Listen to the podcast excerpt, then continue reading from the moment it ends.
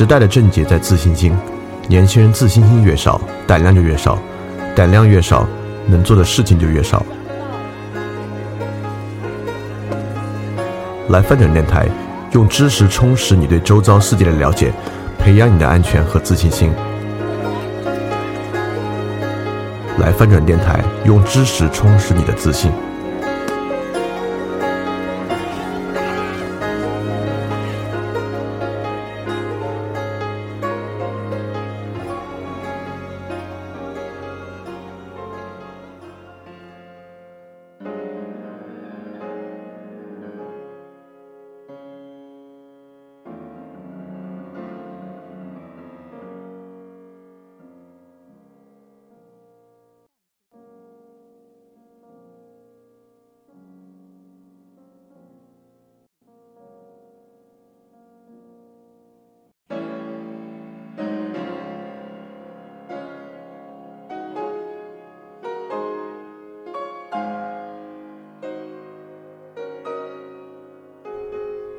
欢迎大家周一继续和我们一起参加牛津通识读本的知识分享。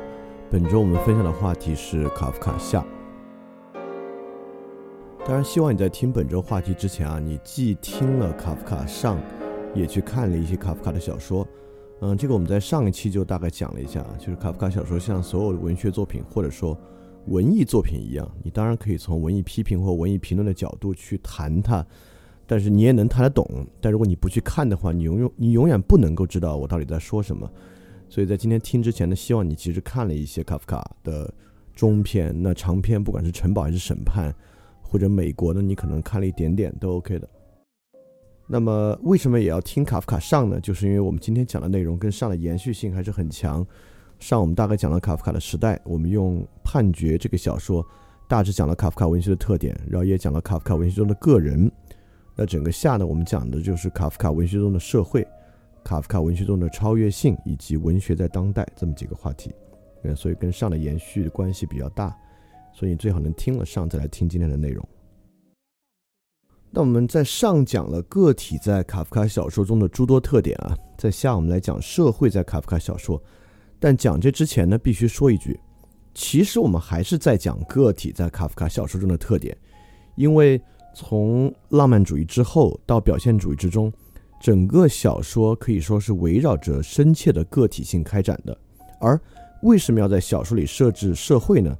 那就是人这个物种一个非常重要的特点。如果任何人啊，不管是小说中的人，还是现实生活中的人，需要理解自己的个体性，你必须把它放在某种社会的对照关系里去理解。因此，在卡夫卡的小说中呢，社会，特别是官僚体系等等等等，作为重要的元素。出现在小说之中，但并不是说卡夫卡就是为了去描述社会去做这样的事情的，像是，呃，俄罗斯的一些史诗小说，完全不是这样。整个社会的出现依然是为了描述个体。所以卡夫卡小说体现出的是某种非常非常深切的个体性。那这个个体性，除了我们在上在卡夫卡上中提到某些在个体中去叙述的方式，它同样也透过社会性。叙述出来，所以说今天我们来讲卡夫卡小说中的社会，但其实我们要明白，讲的还是在社会对照关系中的个体性。那首先就是卡夫卡小说中人与人的关系，呃，从这点其实你最容易看出所谓通过社会性反映个体性啊。在卡夫卡的小说中，人与人的关系总是异化的，也就是说，呃，在卡夫卡的小说里面基本上没有和谐的人与人的关系。呃，任何主人公在任何一篇小说里和他人的关系呢，几乎都是坏关系。啊，我我们不必说《变形记》这种，就主人公被全家人嫌弃啊，被自己的父亲杀死啊，包括《判决》里面主人公被父亲杀死。呃，如果要举一个好的例子，就是特别从长篇小说之中，例如卡夫卡的长篇小说《城堡》，在城堡之中，呃，主人公 K 和进入这个村子之后，所有的人，包括邮差一家，包括自己的未婚妻。未婚妻的母亲等等等等，所有人跟任何人都没有一个和谐的好关系。也就是说，在整个城堡小说里面，主人公 K 跟周围人都是在从呃一种意志的关系到关系的异化的过程之中变化的。而且，我们完全可以把城堡啊看作人与人关系这个变化的一部百科全书，你完全可以这么去理解它。呃，包括里面主人公 K，当然。对很多人抱有最开始抱有好的期待，这个期待呢是怎么一步步落空的？这个期待一步步落空之后，主人公 K 又是如何去利用他们，如何跟他们，呃，在表面的欺骗，呃，甚至去让他们的期望落空的整个过程，呃，所以这里面我并不引述太多细节啊，嗯，怕破坏了大家自己返回去阅读城堡小说的这个快乐与与与这种感受，所以说我把它抽象的讲出来。但如果你已经提前读了一些卡夫卡小说，你完全知道我在说什么。在他的小说里面，呃，人与人的关系都是坏的，尤其是大家与主人公的关系，包括在《流放地》这部小说，主人公就是这个旅行者啊，外来的旅行者与这个酷刑的执行者之间的关系呢，也是坏的。那最终呢，就是由这个旅行者的一席话，导致了这个酷刑执行者的自尽。所以在卡夫卡小说里面啊，任何一种个体性。都是摆置在与他人的异化关系之中来展现出来的，呃，这这当然，其实这本身就是个体性的一个很好的体现。那进入人本主义视角之后啊，个体与其他人的关系，我们上次讲了，呃，在这个启蒙小说之中，我们有《鲁滨逊漂流记》，在《鲁滨逊漂流记》之中，我们证明了个体是可以脱离其他人而独立存在的。那么，脱离其他人而独立存在的个个体，既可以像鲁滨逊一样生存在一个没有他者的世界之中，那其实更普遍的情况呢，是个体可以完全的生存在一个与他者的关系完全变坏的世界之中。当然，卡夫卡这么写，并不是为了歌颂这种精神啊，就一个人在与周围人关系完全异化的情况之下，依然能够良好的自处。那当然不是说这个。那他的小说中主人公一样，呃，很多是混蛋，这主人公本身也有很大的问题。但是卡这表明了卡夫卡一种悲观的悲观主义的色彩，也就是说，在卡夫卡看来，在现代社会之中，人与人的关系是不可能好的。而这种不可能好的关系，其实在卡夫卡小说中其实有对于原因的阐述。在原因的阐述之中，人与人的关系为什么这么容易走向异化呢？就比如说在《变形记》这个小说之中，那《变形记》的小说中，这种异化关系里面其实有个非常重要的特点。就是男主人公啊，在在变成甲虫之前，其实是整个家庭的顶梁柱，整个家庭的经济来源几乎都是由他来的，是由他在照料全部的家庭。在从这个角度上来讲呢，按理说，呃，家人应该你你对家人有恩啊，家人应该给予你更多的关怀啊，即便在你变成甲虫之后，啊，甚至可能能够给你给予你一些理解，但最后却不是这样。因此，这就说明了在现代社会之中。你与家庭的关系，由于这种经济给养的关系，其实已经走向了一种异化。就一个人在外面进入到整个商业社会或者一个官僚体系之中，获得某种呃金钱关系，返回来在你的生活之中呢，无法因此与其他人建立好的关系。那再例如，在卡夫卡的长篇小说《审判》之中，这个男主人公呢是一个职员，这个职员呢做的还是顺风顺水。他甚至平时对邻里啊还多有关怀，但在他需要自证清白的时候呢，邻里却一点忙也帮不上。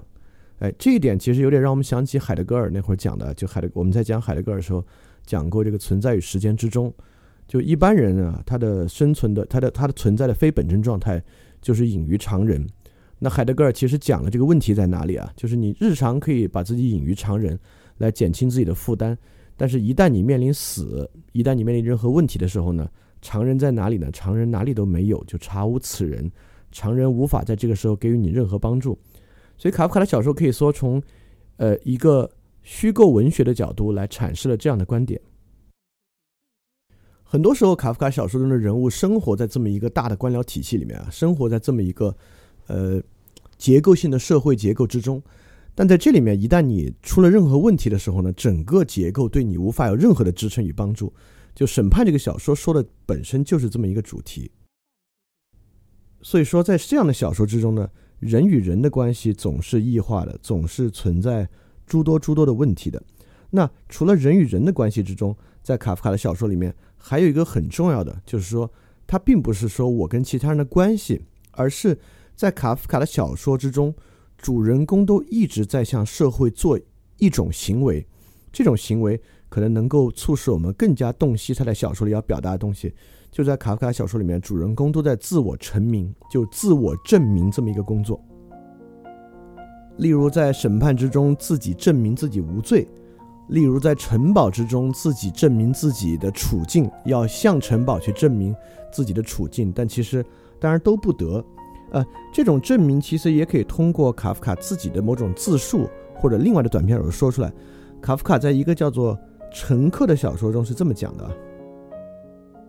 他讲，我正站在有轨电车出入口的平台上，关于我在这个世界、这个镇和这个家庭里的位置，我是彻底的一头雾水。就是让我大约的从某方面合理的提出见解，我也提不出来。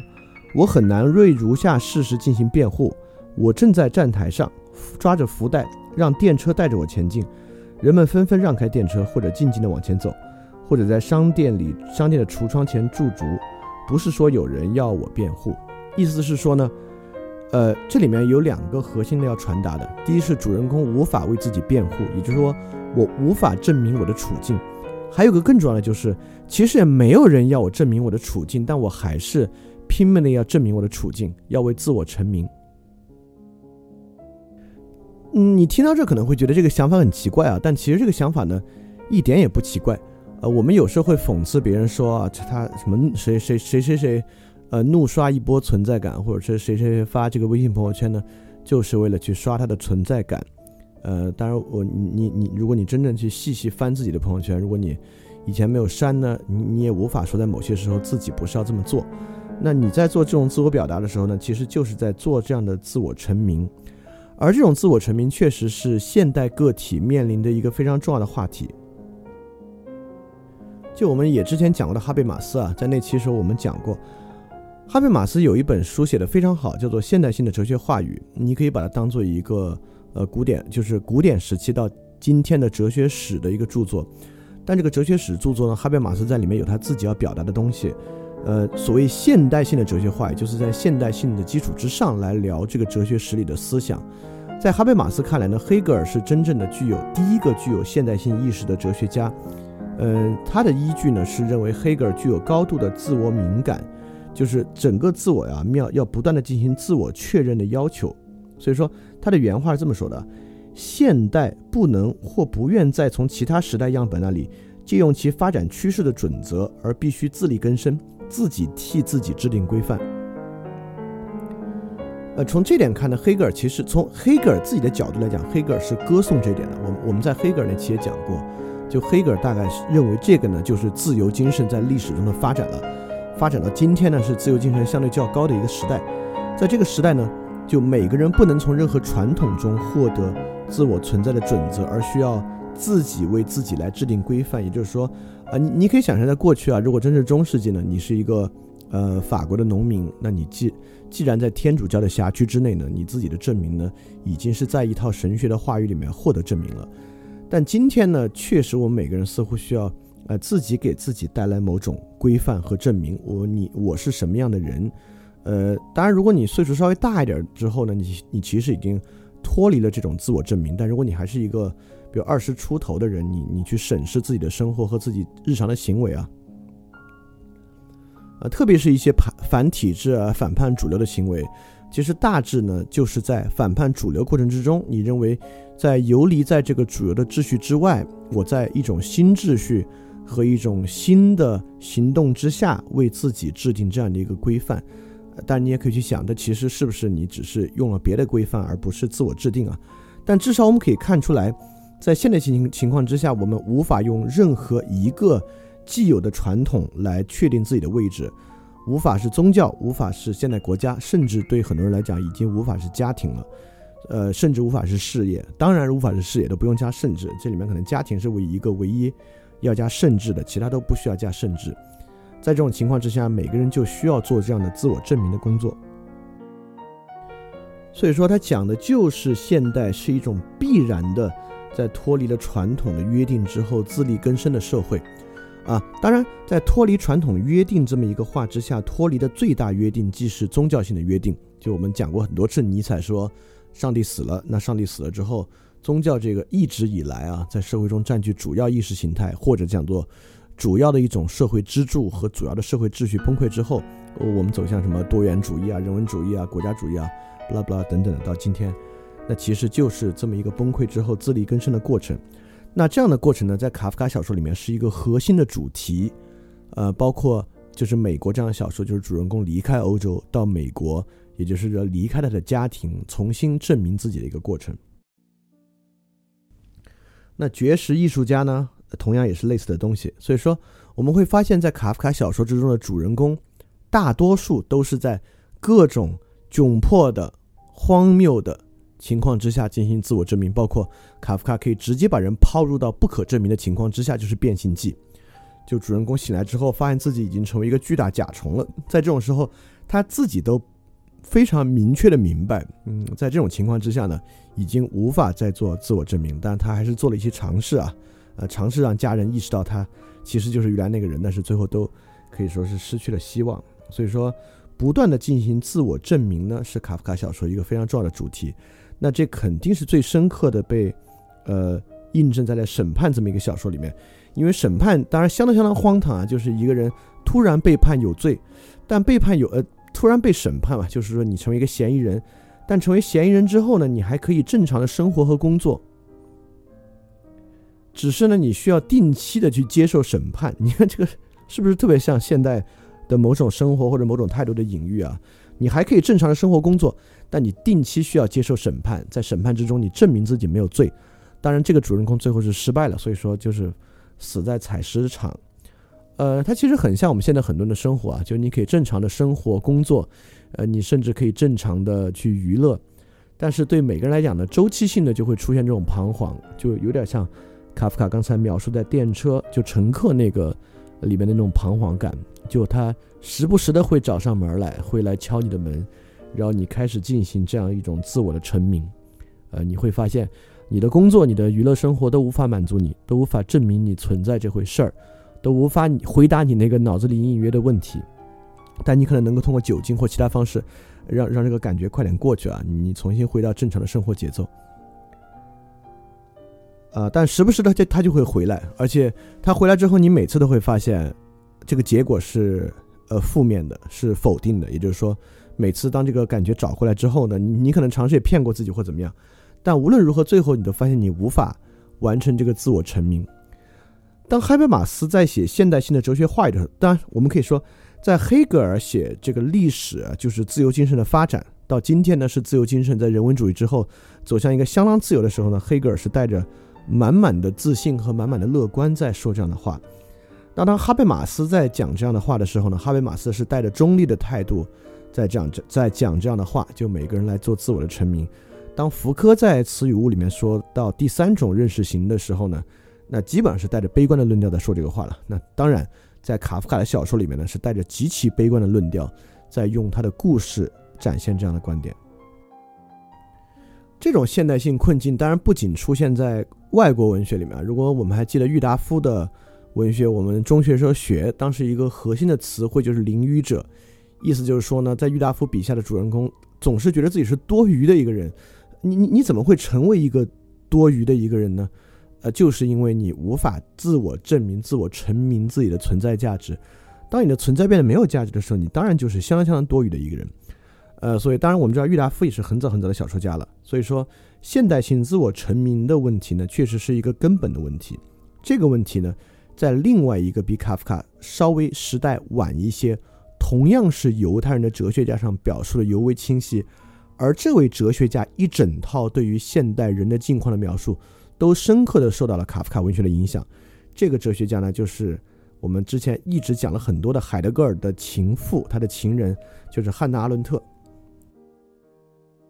那我们知道汉娜·阿伦特啊，著名的犹太女哲学家，研究政治哲学的。二战之后呢，成为整个学术圈的皇后吧，在一段时间之内，呃，我们我们我们不用说她是皇后之类的啊。但她肯定是二十世纪后半叶最重要的女性思想者，呃，我们把女性都可以拿掉，最重要的思想者之一，尤其是在极权批判这方面。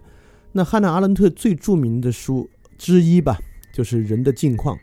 人的境况》这本书就是阿伦特描述在现代社会之下人到底是如何存在。当然，这个东西呢，受到了深刻的海德格尔的影响。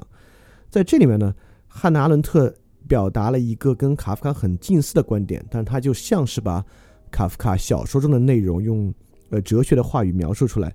就是孤独。嗯，卡在汉娜·伦特看来，现代人的境况中很重要的一点是孤独，这个孤独被他表述为无根感。我以前我们我们讲海德格尔的时候讲过存在的状态 g e h e m n i s h g e h e m n i s h 的德文词根就是家，那反过来就是无家，就汉汉纳特这里就是这个词，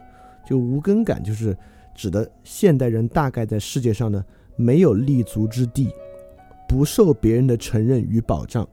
成为多余者，感受呢就是根本不属于这个世界。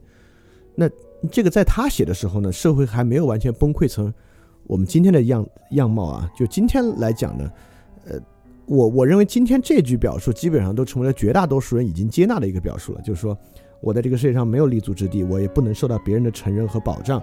我成为多余的，意味着我其实不属于这个世界。所以为什么今天很多人能够一头扎进这个享乐主义或者一头扎进虚无主义生活之中呢？大概就是因为这样的原因，就这个，呃，似乎已经是一个受到广泛承认的一个观点了。当然，其实这一点正是我们今天讲到后面文学与当代社会要说的一点啊，也就是说，你看啊，呃，卡夫卡在描绘这样的一种生活，原因是因为呢，卡夫卡觉得这样不好。呃，尼采讲这个上帝死了，尼采认为在这种时代呢，唯有超人啊，唯有拥有强力意志、权力意志的人呢，才可以好好的生活。海德格尔也认为呢，面对这种社会呢，如果你是非本真状态呢，你会出好多问题。但汉娜·阿伦特也认为呢，这不是好状态。但是我们反过来看，今天啊，就接受之后呢，你每天打打游戏、看看电视剧，就除了时不时周期性的审判的周期啊，你会觉得呃有点、有点、有点不太好。这里面少部分人因为因为崩溃了，就就可能无法继续活下去。但大多数人总可以在这个休闲生活啊，在这个娱乐生活中找到自己的一个小角落。你可以在这个不断的娱乐与不断的游戏之中呢，能够活得下去。所以这个自我证明的问题啊，其实，在今天呢，其实很多人知道这个问题在，也曾经遭遇过这个问题。我们大多数人第一次遭遇这个问题呢，大概就是大学的时候，因为高中的时候面临高考，你总你总是认为自己有一个非常明确的目标啊。就进入大学之后呢，可能有人开始慢慢去想啊，你到底未来要干点什么？是不是要干我现在学的这个事情？我到底价值是什么？那大学之后呢，可能很快你就你就对这个问题有一个答案了，因为社会上种种的。虚无主义的思潮什么的，你就很能够接纳。其实就这个答案就是没有什么意义，答案就是在这个社会上是无根的，是没什么可依靠的。但有的人早期可能还认为感情和家庭是个根本性的依靠，或者生了孩子之后呢，孩子是自己在这个社会上的根啊。但大多数人呢，可能特别是现在再年轻一点的，嗯，比如说如果呃九五年之后的孩子们呢，可能连这个也都不信了。但是在尼采、海德格尔、卡夫卡、汉娜·阿伦特看来呢，这可能是一个很可怕的状态。就他可怕到像《审判》里面一样，那个主人公 K 呢，他就惶惶不可终日了。他很可能叫 K 约瑟夫啊，K 点约瑟夫。这个 K 点儿呢，他很可能就惶惶不可终日，就觉得自己活不下去了。但实际上情况是在现在社会之中呢，大多数人早已经接纳了这个情况，他还能活得下去。一方面呢，这个娱乐生活真是好玩。第二方面呢，他能找到一些替代性的方案，但这个替代性方案呢，恰恰在卡夫卡的小说里面也有涉及，但在他们看来，这是一个更可怕的事情。只是这种可怕呢，今天还没有降临。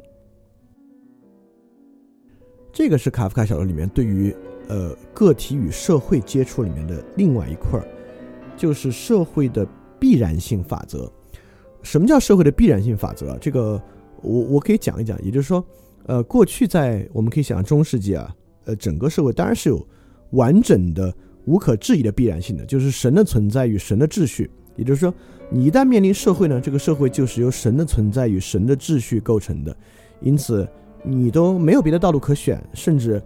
即便是宗教改革，宗教改革也并没有打破这个基本假设。你从出生开始到你死亡的时候呢，这个假设都没有人谁质疑过，也没有人问过问过，所以你可以一直在这个假设，在这个必然性之下生活。但尼采认为，这个上帝死了之后呢，必然性就没有了。但确实到今天就没有那种必然性了，就没有像神的世界那样的必然性了。但是呢，这个社会还不断的在萌生出新的必然性，能够让你去短暂的抓住。也就是说，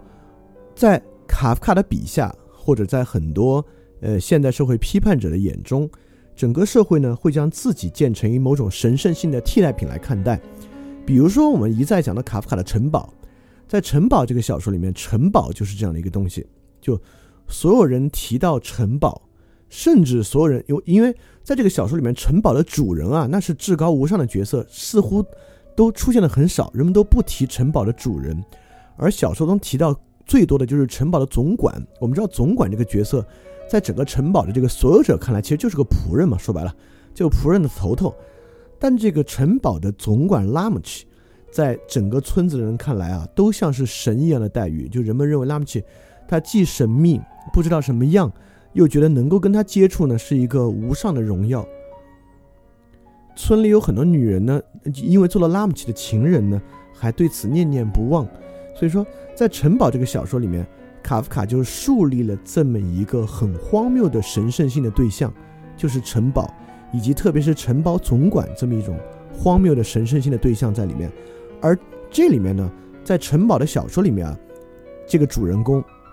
我我们可以两相对照啊，在审判里面也是一样，审判里面其实就是法律，这个社会的法的体系是一个神圣性的替代品的存在，所以说，呃，只是审判跟城堡很不一样，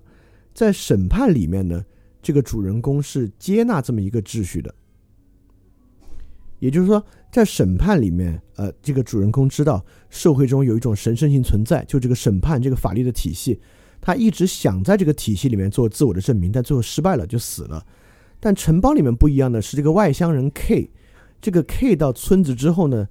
整个村民将整个城堡和城堡的总管当做神一样看待，当做神圣的东西看待。但这个 K 呢就不买这个账，就 K 呢是一个这个秩序的挑战者的存在，他在城他在整个村子里面。一再去挑战这样的权威，挑战习俗，挑战其他的观点，想冲破它。当然，呃，在小说描绘中呢，它也是一个很荒谬的过程啊，就是可以一直这么做，面临各种各样的境况，呃，去隐忍啊，去迎合啊，等等等等的。到最后，因为这是一个没有写完的小说，到最后呢，我们也不知道他成没成功。但按这个笔法写下去呢，肯定也是没有成功的。在这里面，卡夫卡在提出两个东西。呃，或者，呃，在这两个小说里面，卡夫卡在展示一个东西，但这个东西呢，我先说出其可怕，我们再对照今天的社会，可怕之处在于对于此种必然性的信仰，在卡夫卡看来是极端危险的。呃，在审判里面有这么一句对白，就是监就是那个约瑟夫啊，他关进监狱了，监狱的牧师告诉 K 约瑟夫说。不必把任何事情都当真，必须呢把它当做必然。也就是说，监狱的牧师就告诉 K，这些东西真不真你别管，呃，你就把它当做必然的就行。这是什么意思呢？也就是说，很多事情我们，也就是在牧师的眼里啊，你不必判断它好不好，真不真，你只需要去判断它是不是你现在唯一的选择。如果是的话呢，就就代表你无能为力。如果你无能为力呢，你就这么着。听着是不是特别耳熟啊？当然特别耳熟了，耳熟到呢，我都没法继续往下讲哈。OK，在城堡这个小说里面呢，那主人公 K 就是在反对这种必然性。我们发现村子里所有人都认为总管的神圣性和城堡对这个村子所有的管辖都是必然的，是无可置疑的。但正是在 K 的眼里啊，所有其他人，不管是旅店的老板啊，他的未婚妻啊，村里的其他人，对这种必然性的遵从和崇拜呢，都显得非常的荒谬。正因为此呢，K 的形象才在里面显得鲜活起来。这个是什么境况？也就是说，在城堡是没有写完，审判写完了，在审判里面，K 约瑟夫接受了这种必然性，因此最后面对必然的残忍的死刑，K 是接受的。在审判这个小说之中，这么荒谬的审判与死刑，主人公接纳他了。主人公认为，好吧，那那看来只能这样，所以。在汉娜·阿伦特看来啊，这种东西呢是二十世纪后半叶的一个特点。在二十世纪后半叶，社会具备这种可怖的特征。那么，这种必然性在今天呢，该如何去理解？也就是说，今天有哪些东西可能指的是这样的必然性？呃，呃，大概有这么几个。有一个可能是国家最愿意促使你去相信与接受的某种必然性，就是我们必然处在某种国与国竞争的历史进程之中，而现在呢，又是我们这个国家蒸蒸日上的一个进程。这个进程与每个人的生活息息相关，每个人应该参与，并且拥护到这个进程之中。这种进程呢，成为某种历史的必然性，它促使你相信我们有什么五千年悠久的历史啊，不啦不啦不啦，这是一种啊。那当然，我不仅认为这是最坏的，我认为这可能还不是最坏的。最坏的呢，可能还是如下的一些必然性。也就是说呢，可能你会相信啊，人必然的需要出国旅行，就出国旅行呢，是一个特别必然的东西。人必然的需要呢，去追求美食；人必然的需要拥有一套房产；人必然的需要拥有一部车，才可以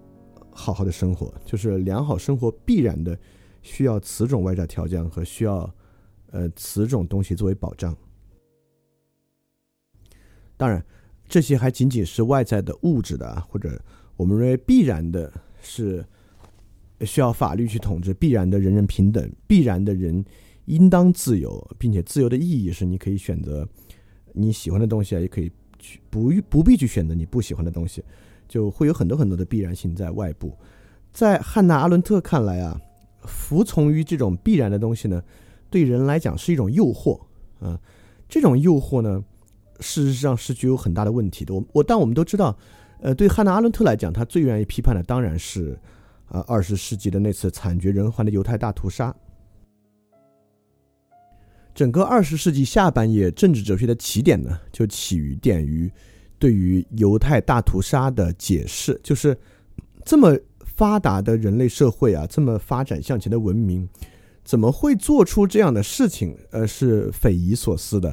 那在汉娜阿伦特看来，就是所有人开始屈从于、服从于某种必然性，就是必然的有另外一批人在我们的生活中呢，与我们有害。所以，我们应该清除它的这种必然性。那这种必然性当然不仅仅出现在种族灭绝之上，它出现在生活的方方面面。也就是说，呃，可能刚才我举出一些，比如说人必然的需要去追求美食啊，人必然的需要出国旅行啊，你觉得这这有什么关系啊？呃，或者你觉得拿它来与这个种族灭绝相比呢，是一个不恰当的例子？你觉得种族灭绝是个很荒唐的行为，而追求享乐呢，似乎是自古以来人们就觉得很正常的事情。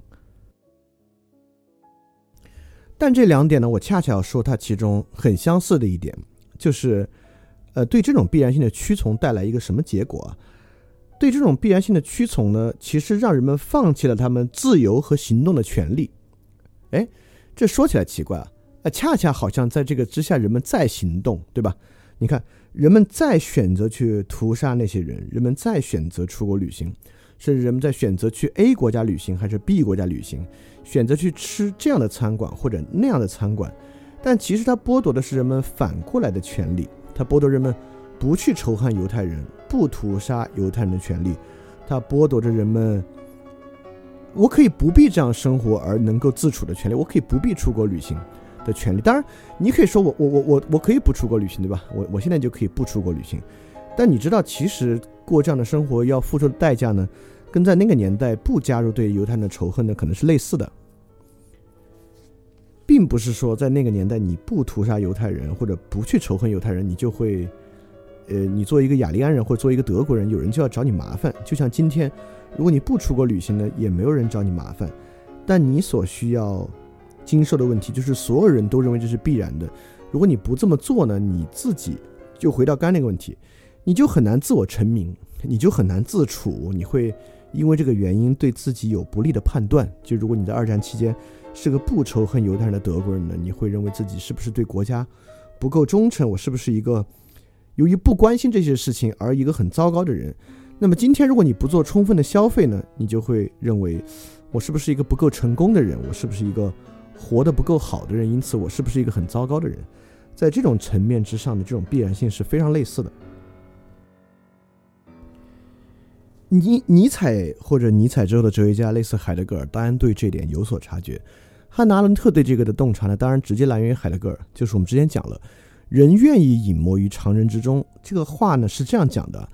就当人没有选择的时候，你只有选择崇拜神的时候呢，你你自然就没没话可说，你就崇拜神。当人能够选择为自己谋划的时候啊，就是在海格尔说那个 “bezorg”。你在烦的时候呢，你看中文翻译叫烦，其实翻译的还不错。就大多数是不愿意烦，不愿意烦神的，就是大多数人并不愿意为自己的自由谋划。我到底应该做些什么？你是不愿意的。所以说，在存在主义哲学家的视域之中呢，特别在海德格尔、尼采和福柯的视域之中呢，这个自由啊，不是个福气，反倒呢是个负担。所以，比起承担自由这种不可预测的未来，人们可能宁愿去屈服于某种虚假的神圣法则或虚假的确定性，因为这不必我自己去想嘛，就有有人给我想好了，就就就就这么就行了。所以这样的话呢，人们可能觉得反而不错。但在不错之下呢，那卡夫卡当然就描绘了两种不错之下荒谬的状况：一种是你觉得比起为自己谋划自由的未来，去屈从一个已经说好的必定性还不错。所以当这个必定性某天要审判你，让你去死的时候呢，你觉得，唉，反正我的接纳它是注定的了，那那就去死吧。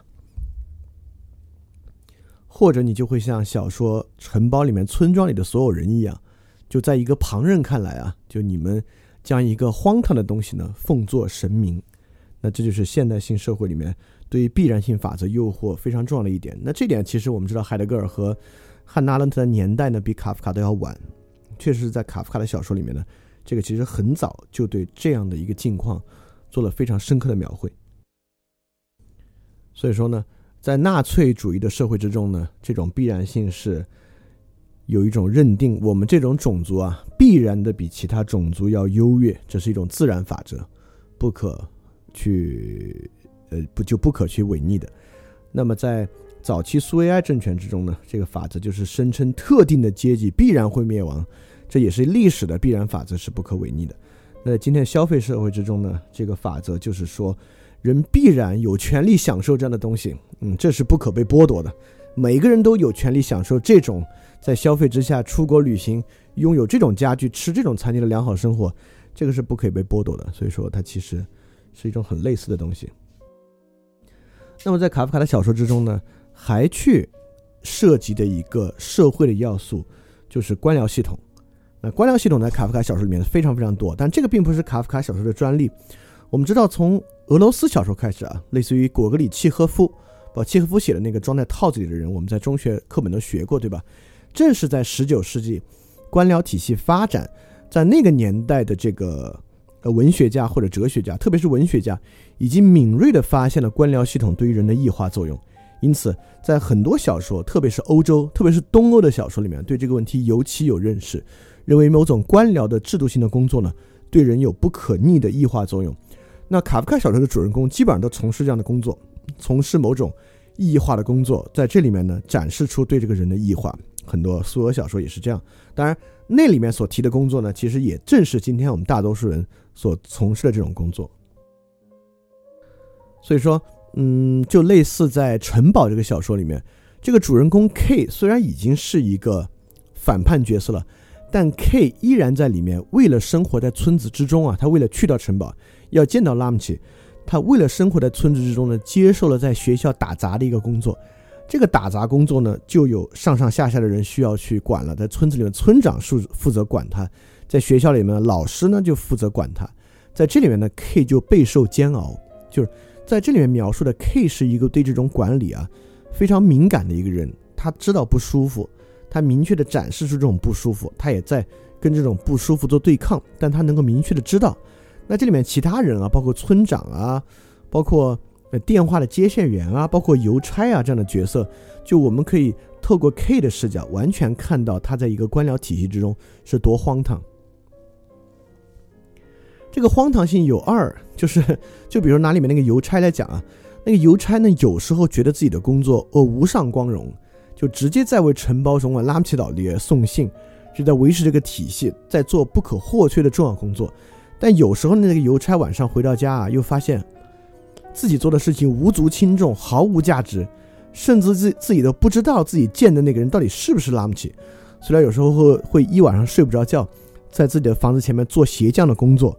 来来来来来为自己这种感觉去弥补一下。所以说，这这就是这种官僚工作在这里面的一个问题。当然，这里面对官僚体系的讽刺，不仅是里面人的感受，还有官僚体系本身的问题。就比如承包主人公 K 啊，他到村子里去呢。是土地测量员，但土地测量员这个事儿呢，本身就非常荒唐。就是他去找村长，村长告诉他说，就没这个职位。就我们之前啊说要个土地测量员，有人有人说我们要，但我们已经打了报告了，说这东西根本就没有要这个土地测量员，我们没要。但这个报告的核查工作呢，就一直核查不下来，所以到现在呢，就稀里糊涂你又来了，我我们也没辙。但其实我们并不需要这个职位。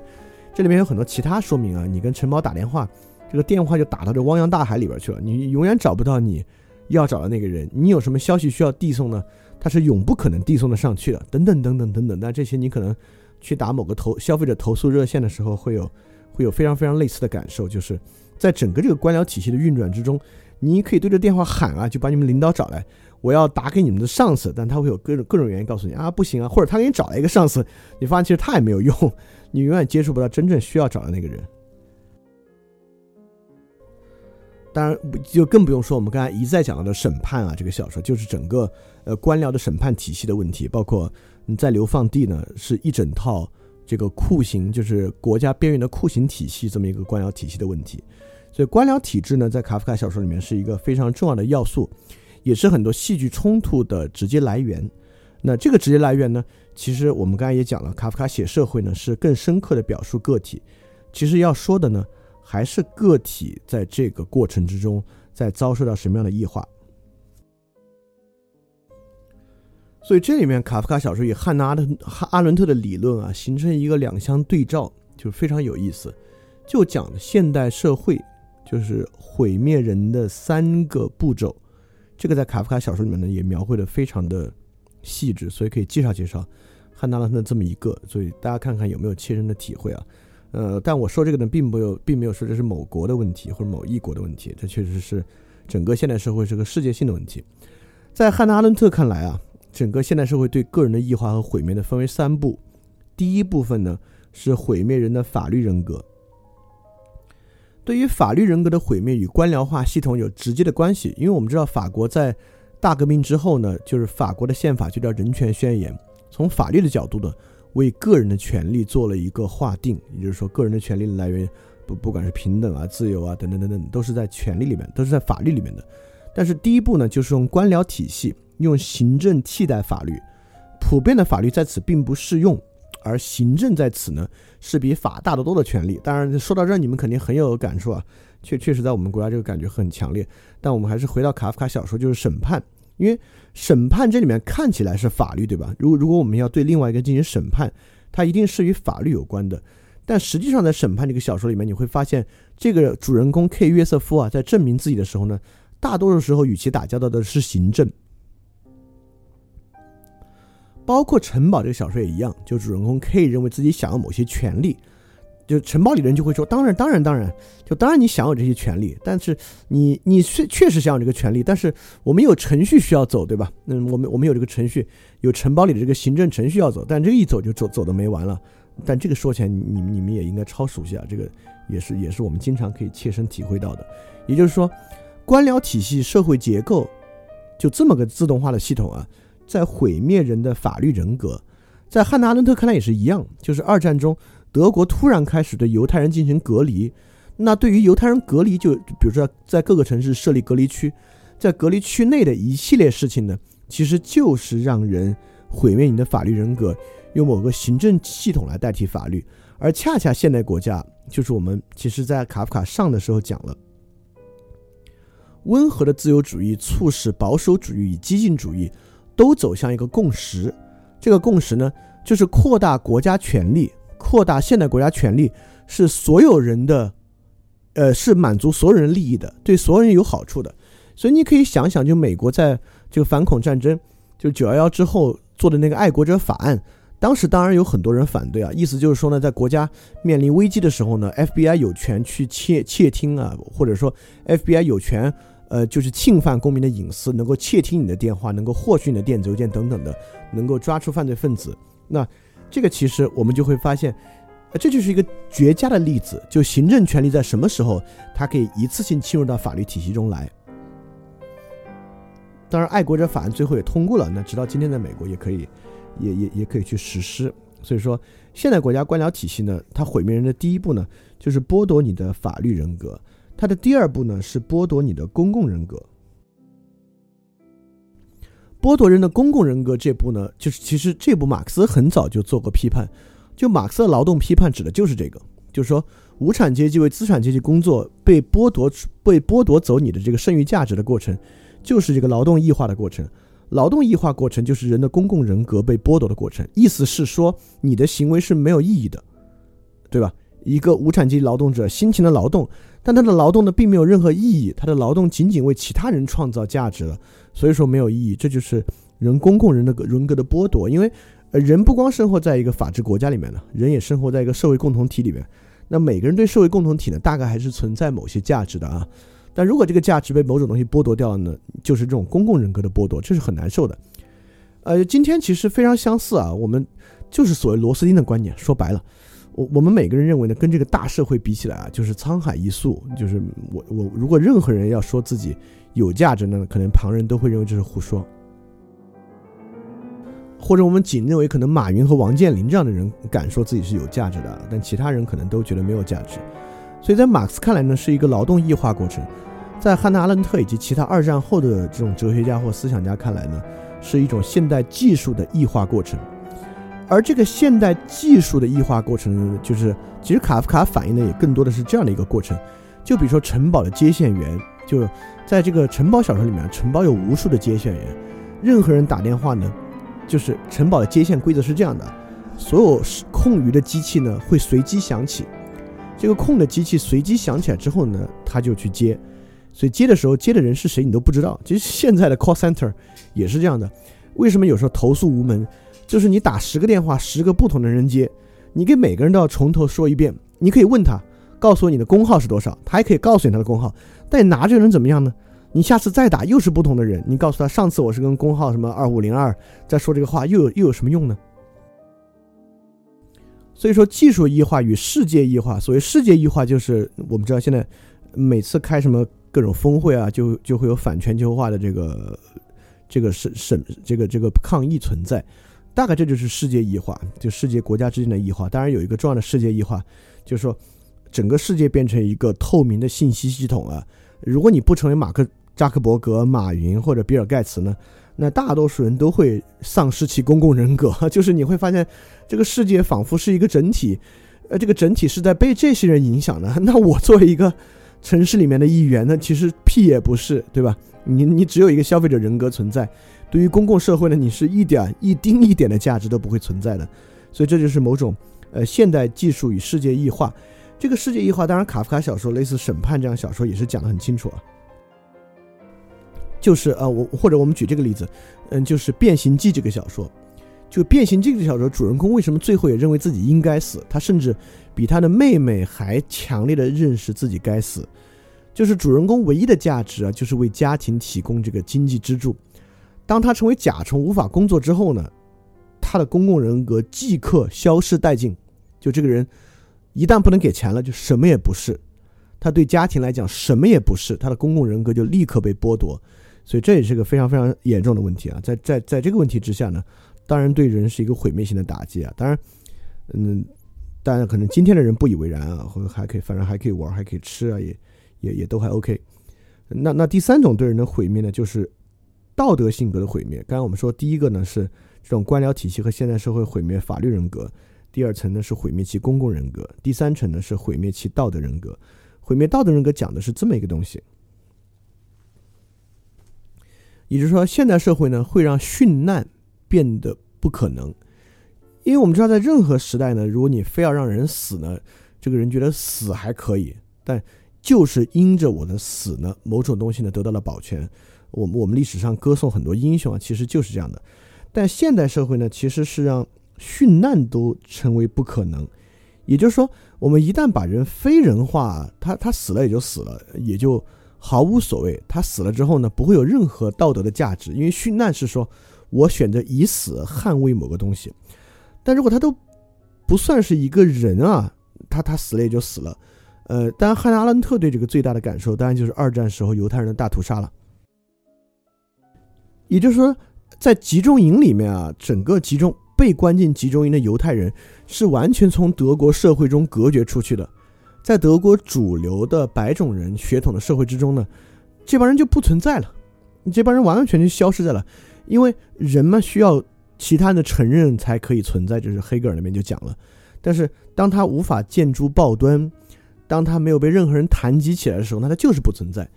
所以在大在在集中营里面屠杀犹太人的这些犹太人的死没有任何殉难的价。当然后来由于呃同盟国获胜了，轴心国失败了，我们重新去奥斯维辛解放出来之后呢，他们的死重新获得殉难之价值。但在当时的德国呢，就是毫无价值。在这点上呢，就很像还是刚才变形记，就格里高里就这个主人公他最后的死亡。就是从格里高里为什么要变成甲虫的死亡？也就是说，对所有人，包括格里高利自己，就会认为这个的真正临界点就来源于我从人变成了虫。当我从人变成虫之后，我我们可以这么想啊，我们可以去想，呃，假设一个人，假设变形记啊，它不是变形记，它讲的是这个主人公呢忽突然身染重疾啊，成为一个病人。这个病人呢，最后选择不要拖累家人，呃，他选择终止自己的治疗，呃，因此就死了。呃，我们可能觉得这是个圣人，对吧？就这个人为了保全自己的家庭呢，能够奉献出自己来，选择拒绝接受治疗。但恰恰因为他变成甲虫之后呢，他其实是类似的嘛。他最后选择就那个苹果在身上腐烂了，他也在他也不再挣扎就死掉了呢。他这也不算是殉难，还还不像是一个人为了自己家庭很高尚的死去啊。由于他不是人了，所以他的道德价值呢被完全剥夺掉了，就像二战中的犹太人一样，或者像审判中的 K 约瑟夫一样。就当你成为真正对你的公共价值消失殆尽的时候呢，其实也就无所谓。所以，所以现代社会通过这么几个方式呢，去不断一步一步的毁灭人。呃，但可能前两步我们大家还有所感受啊，第三步，嗯，就像海德格尔说的，对每个人来讲，死亡都是一个相当遥远的话题。所以说。大家可能对这个也没啥领会，嗯，所以安娜汉娜阿伦特反正他就很悲哀的认为，就是就是他的阐述啊，整个现代社会呢夺走了个人的死亡，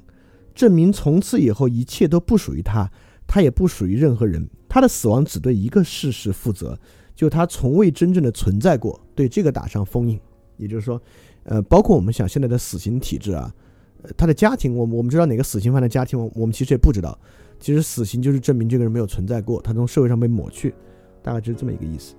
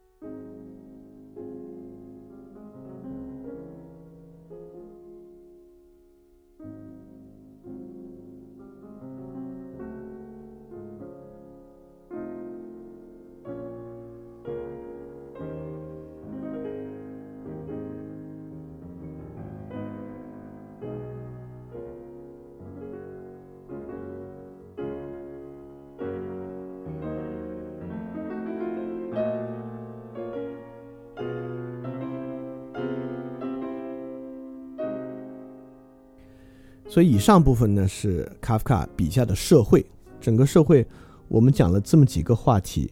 一个是讲了社会中人与人的关系，就是卡夫卡小说中的人与人的关系大致都很糟糕；第二个呢讲了一个很重要的话题，就卡夫卡笔下人的自我成名与自我证明，就是这个人在不断的做自我证明，证明自己存在，证明自己有价值，但是也都不得与与与我们今天社会对照的一个关系。那第三点呢就是讲了这个无神的社会之后。社会必然性法则的诱惑，就任何社会在一个无神社会之下，都会给你创造某种必然性的法则，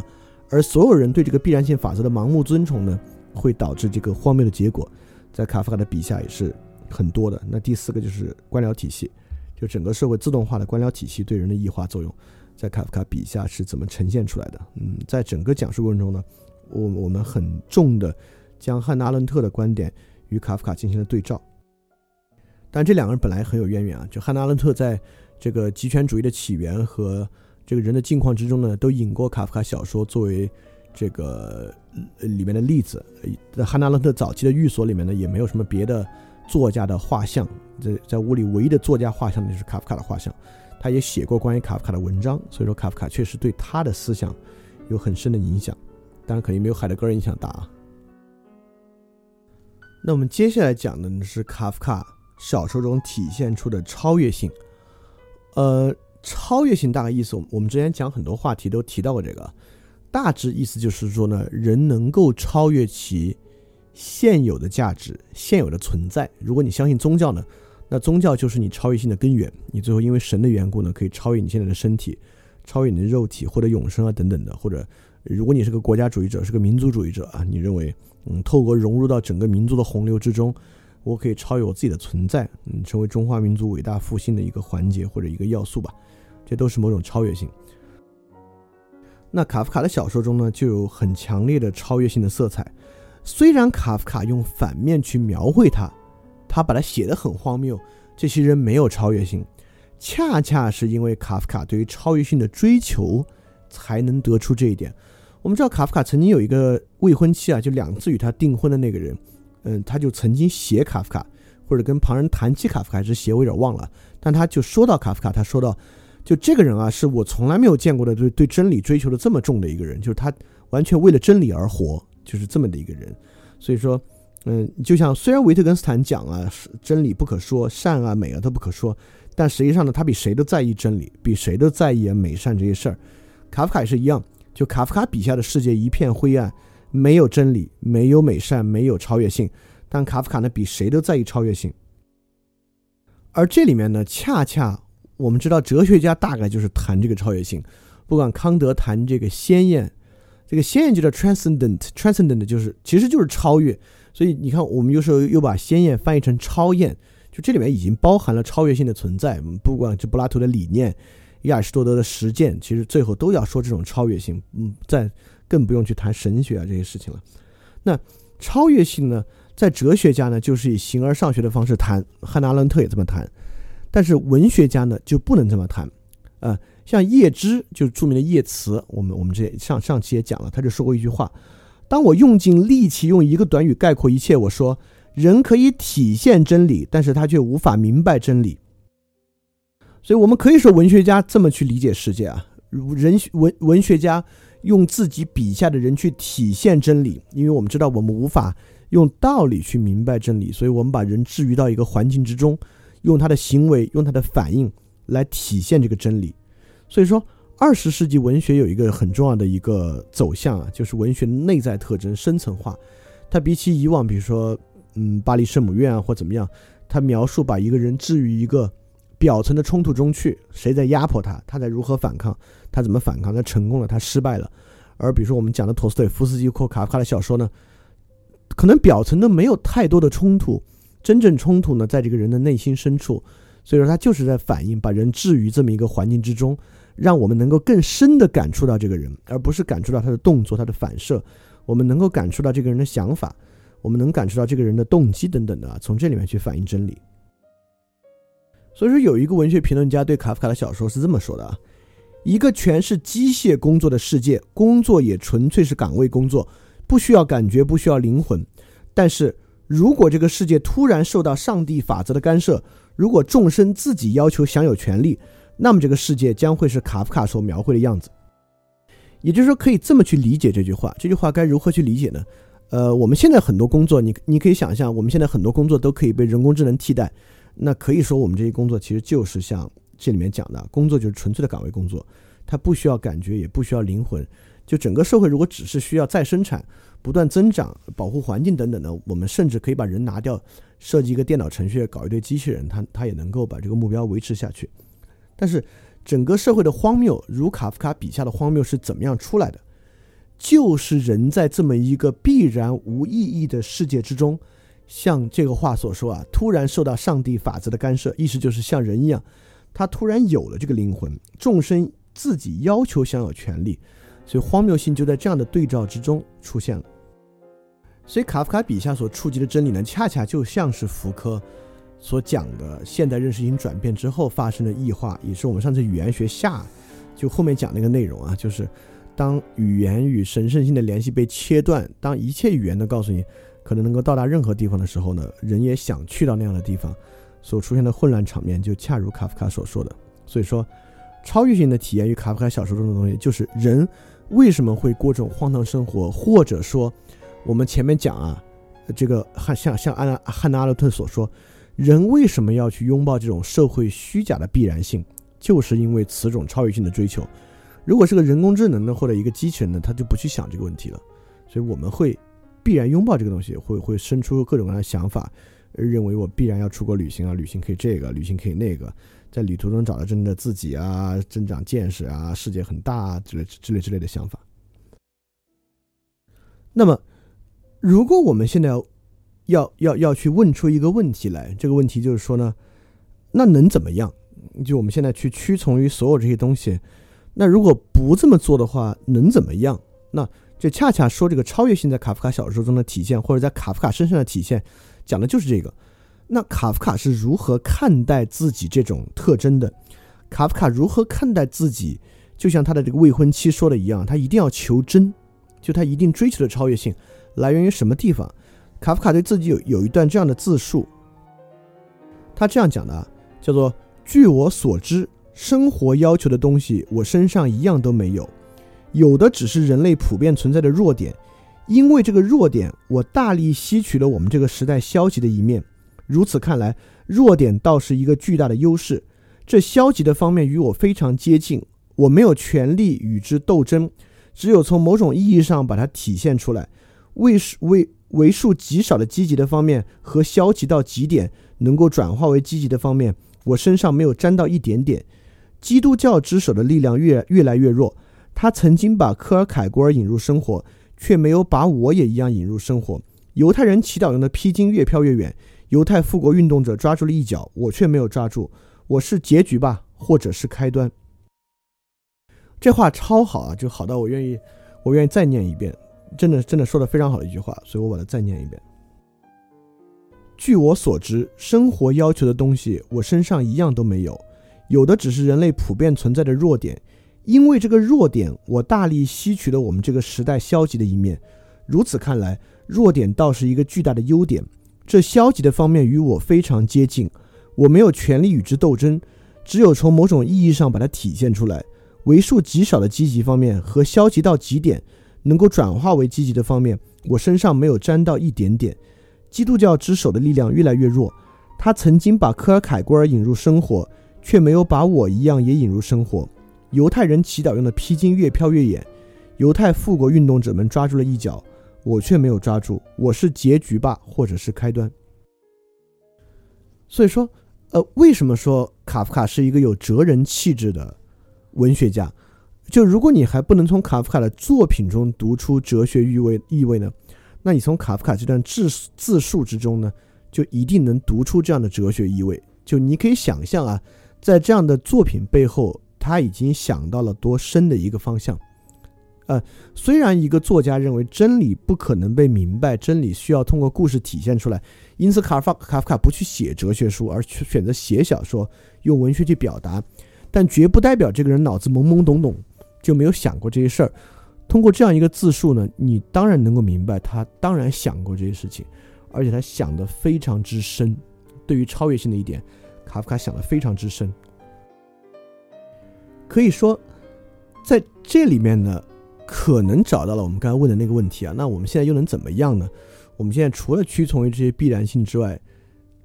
有什么样的线索能够？能够帮助我们可能走出这样的生活呢？当然，你这么说起来，跟黑格尔讲的那个向死而生啊，你 就太像太像了。我置之死地而后生啊，本真生存啊，就非常像，就是卡夫卡跟黑格尔说到一一条路子上去了。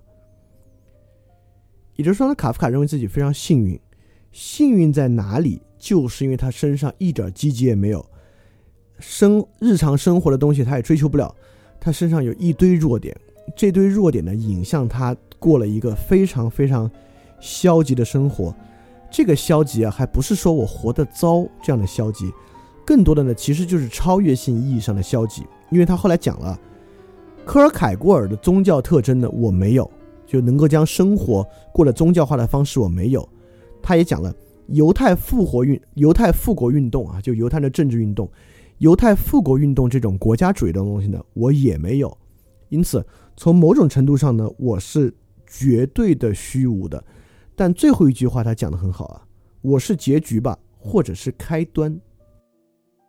也就是说呢，卡夫卡其实说的非常明白了这段话，就是因为不管是世俗生活、残留的宗教生活，或是国家主义，我一概不信，一概没有，因此我才可能因为这么悲惨的一种生活而抓住了某种很可能他自己被称为是开端的东西。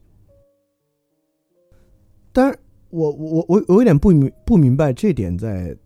当前的现实社会之下怎么去指导每个人的实践啊？我我又有一点觉得他可能对指导实践没有没有什么作用，因为。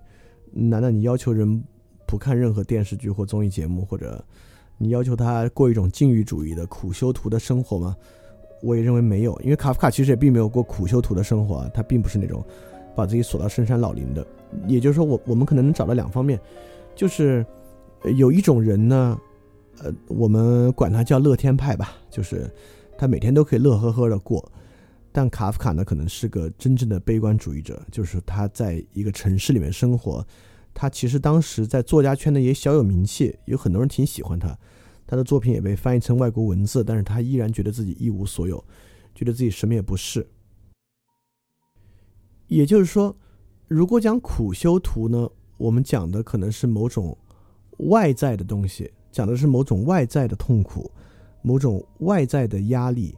但是我们从卡夫卡身上呢，其实讲的是某种内化的压力，也就是说，他可能不需要这个人衣不蔽体、食不果腹，但是这个人具有某种内在的不满足，具有某种内在的批判力，这个内在的批判力拒斥他每天在过着的生活，因此他可能能够到达那个东西。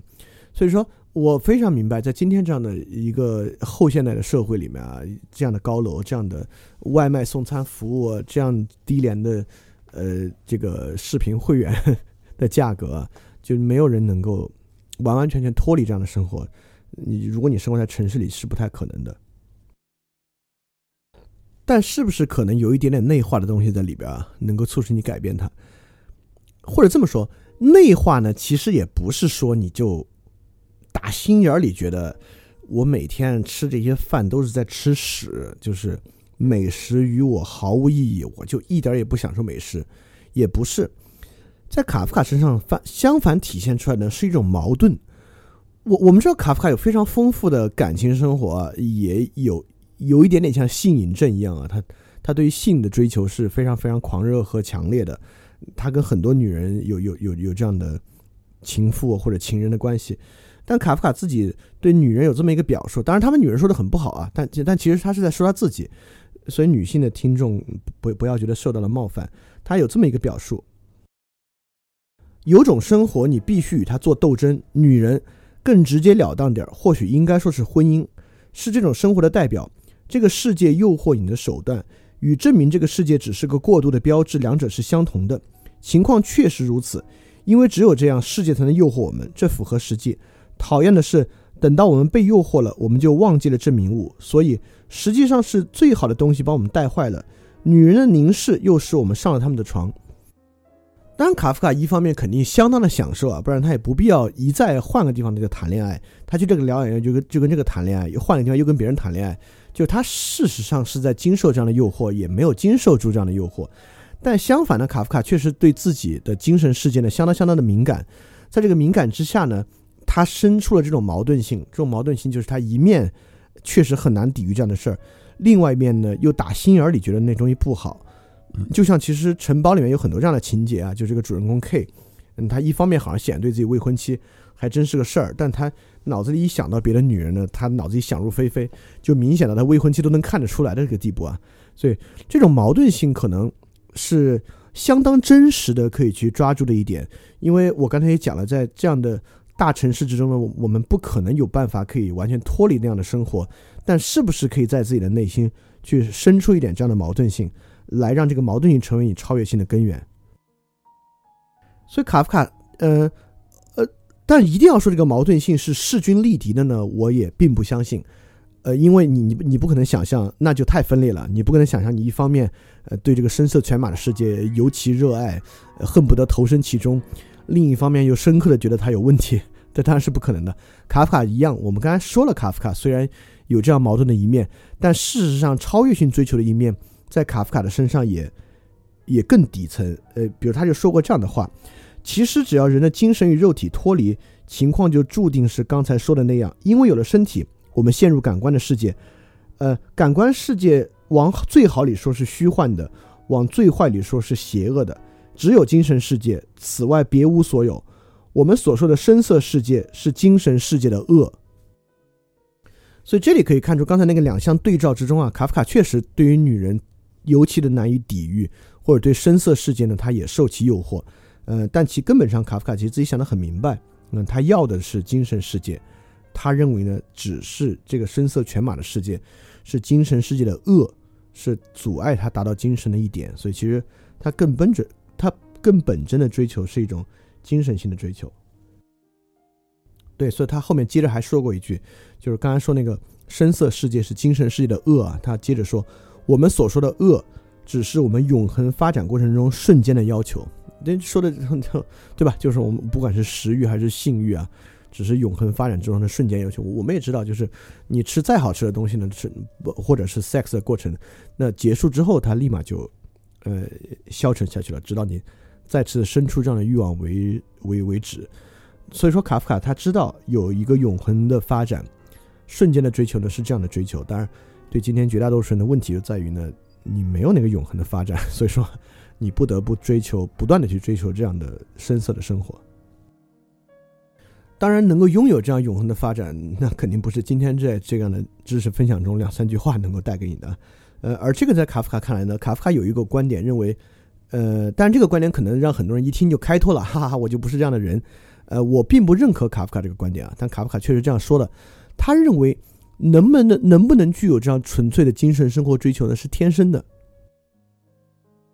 就卡夫卡认为有两种这种充实的生活啊，就一种人呢可以直接达到充实的生活，靠日常生活就行；另一种人呢，他把自己啊也称为这种人，就是两次生成的人，他需要生成两次。这个两次的意思大概跟反思有关，就是你需要反思才能达到。所以说，他就认为一个人啊，需要在反思中才能获得充实呢，路途长得多，也艰苦得多。而另一种人呢，就已经活得很实在了，就是说那种日常生活已已经让他活得很实在了。而呃，就是像他这样，像卡夫卡这样需要两次生成的人呢，路途就长得多，也艰苦得多。但但我其实不太认可这个说法，我我会倾向于认为，没有一次生成的人，我认为再肤浅的人。即使是一个没有接受过嗯教育的人，他依然具有这个反思的特征。这个反思特性是与生俱来的，是意识的一个特点。但可能有人逃得干净一点啊，就有的人可能陷对反思陷得深一点。但我认为大多数城市人对反思呢，当然是陷得越来越深的一个过程啊。就是你真的能够不去做反思，相反变成一个非常困难的事情。而这个东西呢，其实卡夫卡自己也写的非常明白了。也是我刚才说逃不开，时不时要来审判你一下的，就是每个人的自我成名和证明。所以卡夫卡其实也写过，看起来他好像就是为了自己吃饭、穿衣等等而工作，这都没有关系，因为跟着每一口看得见的粮食，他还能得到一口看不见的；跟着每一件看得见的衣裳，他还能得到一件看不见的，那就是每个人的证明。所以卡夫卡其实知道，食品不是食品，衣服不是衣服，在。因为他那会儿已经是消费社会的早期了，在这样的之后呢，其实是每个人的证明。我们之所以追求苹果手机啊，追求一个什么东西啊，其实我们也并没有就能够满足于那个第一次的生活啊，我们也是在第二次的生活之中为自己一个证明而满足，在走那个艰艰难又长的路。只是在现在那个艰难又长的路途之中呢，消费符号品牌成为了一条捷径而已。当然，这个捷径必然是崩溃的啊，它崩溃的。最根本原因就在于，没有任何品牌和消费，你能够买一次，你就能够一辈子永远活在满足之中。你必须靠不断的买嘛，就是它，它其实是很虚幻的。对，所以这个我我认为，卡夫卡认为有两种人，这个我并不是特别认可。但透过他的描述，我们大概也能知道这种自我证明是个什么样的感觉。当然，在他对自己超越性的追求之中呢，就抛开了对其他人的证明啊，卡夫卡是极端的看极端的看重苦难的人。这个当然我们在卡夫卡上也讲了，这其实来源科尔凯郭尔，所以在卡夫卡的超越性追求之中呢，苦难的经受和苦难过程，成为了他最核心的一个要素。他说，苦难是这个世界的正面因素，实际上它是这个世界与正面事物之间的唯一联系。只有在这个世界，苦难才叫苦难。这意思不是说，好像那些在这个世界受难的人，到别的地方因为这样的受难就变得高贵了，而是说在这个世界叫做苦难，到另一个世界它不会改变，只不过摆脱了其反面成了极乐。所以你看，这是他对于宗教、对于天堂的一个描述，不是说我们现在受的东西就就就变成反面了，而是说你你在天堂还是经受这些，只是在那个地方呢，这个东西呢被看作极乐。所以这是一种极其的去拥抱苦难的要素啊，但这个应该说直接来源于克尔凯郭尔啊。所以说，透过最后一部分呢，其实我们是更去了解，在卡夫卡的生平之外，我们在我们聊他的作品之后，我们再聊卡夫卡是个什么样的人，就为什么他是一个具有强烈的超越性追求、宗教感极强的人，可以说他是文学的维特根斯坦，对吧？他他不去谈那些东西，他只在有时跟朋友的书信中和自述中谈到这些东西。他透过作品去体现的，就是这种人可能无法去明白的真理。那么，当然，卡夫卡非常在意写作啊，写作不光是他自我治疗的方法，也是他通达，就是去消化这些苦难、通达这种真理的方式。当然，很多作家、诗人都使用文学去消解与通达苦难与超越性。嗯，就比如说，就当代很著名的女诗人余秀华，就完全没有接受过任何教育。然后在农村生呃之前啊，在现在生活好了，嗯，诗也就没那么好了。在之前的生活极其苦难，嗯，她自己小儿麻痹，所以身体也受到极大痛苦。在家里，丈夫并不爱她，家暴等等等等的，所有这些唯一的治愈方法呢，就是通过写诗来完成，通过诗的过程来消化这些痛苦。所以说，在他最痛苦时候写的诗呢，都都极好，就是那种